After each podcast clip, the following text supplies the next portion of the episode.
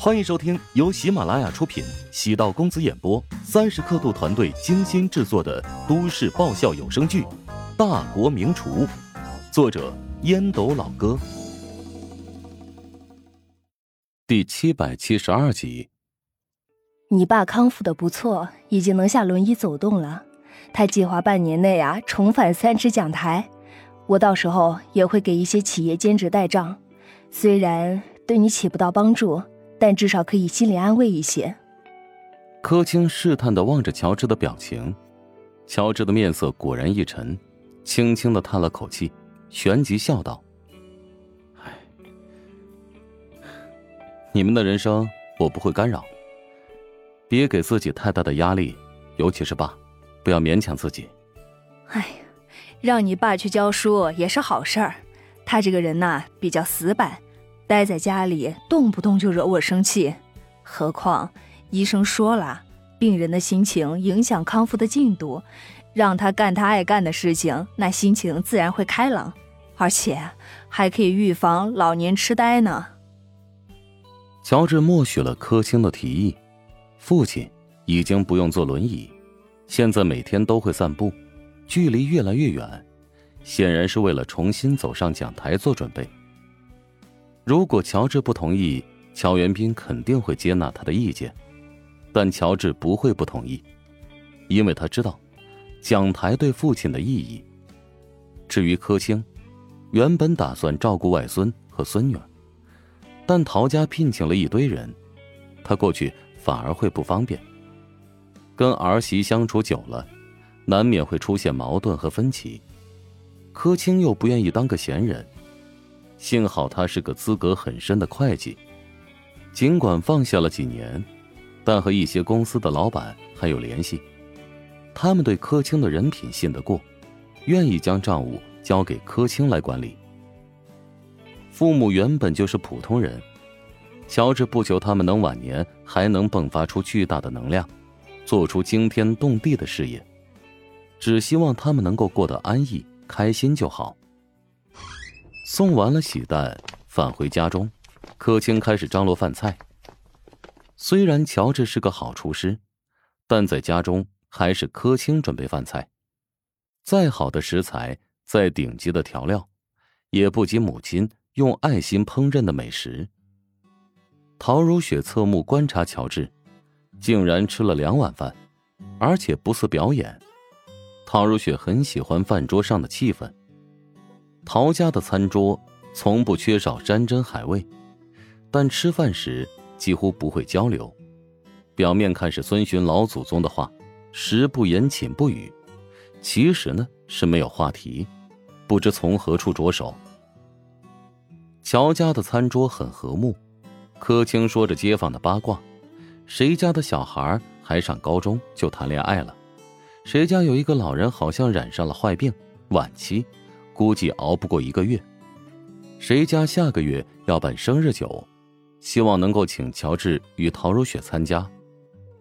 陶如雪不知是否年龄变大的缘故，听着这些家长里短，竟然饶有兴趣，不时会追问几句。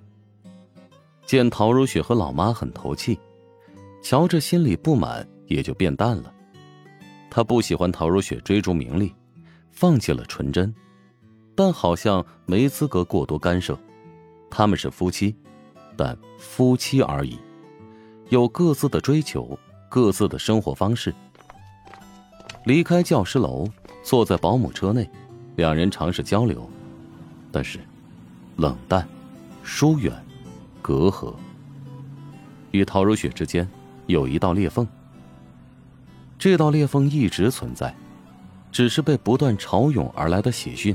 以及热恋的盲目、短暂的掩盖、忽略。乔治和陶如雪的价值观、因阅历、环境不同，显著不同。陶如雪从小生活在一个精英群聚的环境，她身边有很多朋友，都是秦佑成、安子夏这类人。在陶如雪的世界观，男人或者女人在夜场中放松心情，并不是十恶不赦的事情。何况，陶如雪又没有触及夫妻的底线，她只是为了工作而应酬。乔治将夜场视作猛虎，男人和女人在封闭的环境、朦胧的光线、酒精的麻痹之下，谁能保持理性呢？当然，此事只是导火索。陶如雪因为对事业的偏重，对家庭的关注在逐渐变少。她现在和孩子相处的时间，远不及奶妈和月嫂，甚至，乔治也比她投入更多的时间。工作忙碌，注意力转移，让陶如雪变成了另外一副模样：陌生、麻木、冷漠、无情。乔治担心她变成丈母娘的翻版。争吵、冷战，不是不爱，而是怕失去。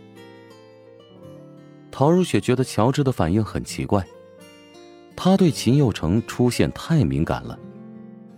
从侧面来看。也是对自己的关心。乔治意识到，以后要少提秦佑成，另外减少让乔治和秦佑成见面的机会。目前上市计划，陶如雪需要秦佑成的专业相助。晚风，街灯，给风景镀了金色，也镀了柔情。乔治结婚也已经过了一年，孩子都生俩了，与他早已经是一家人。在别人眼中，他们是一个整体，现在却出现格格不入的感觉，看不清乔治的内心世界，让陶如雪窘迫、失落、迷惘。曾经释然，既然看不清他，那就不要看清，让他能看清自己就好了。但他又真的能看清陶如雪吗？他并不理解陶如雪。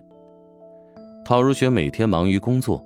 面对那么多繁琐事务，回家之后还要面对鸡毛蒜皮的事情，有时候觉得特别累，有时候知道自己忽略了家庭和孩子，但他也没有选择，不能理解，索性就不奢求。陶如雪脑海中突然闪过一个很偏激的想法：离婚？我怎么能有这个想法？仅仅是为了乔治不允许我进出夜场招待客人？那未免太荒谬了。不知从何时开始，离婚的想法从陶如雪的脑海中消失的无影无踪。一年之前，他可总是将这个词放在嘴边。涌出这个念头不是什么好现象，说明对婚姻感觉到了厌倦。七年之痒啊，这才是一年。不过，当初没能顺利离婚，现在更艰难了。已经有了两个孩子，乔治的事业发展不错。仔细想想，离婚的成本。如果离婚的话，他还能不能找到更优秀的？突然想起妹妹曾经对他的评价，看似冰封的内心，其实藏着不断作的灵魂。真的要跟乔治离婚吗？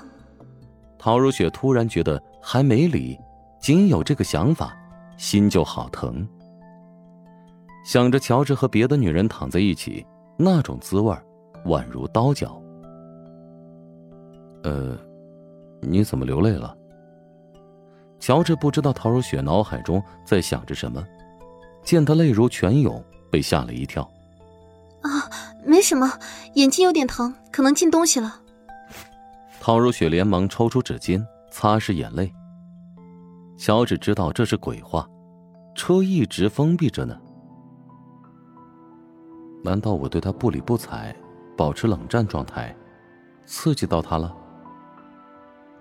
你别伤心了，我原谅你了，咱们还是好好的。别自作多情，谁需要你原谅？我只是想到，如果咱们离婚了，这两个孩子得多可怜。离婚？你怎么会有那么可怕的想法？乔治暗忖，女人的联想能力果然不同凡响。只是冷战而已，很快就钻牛角尖了。本集播讲完毕，感谢您的收听。如果喜欢本书，请订阅并关注主播。喜马拉雅铁三角将为你带来更多精彩内容。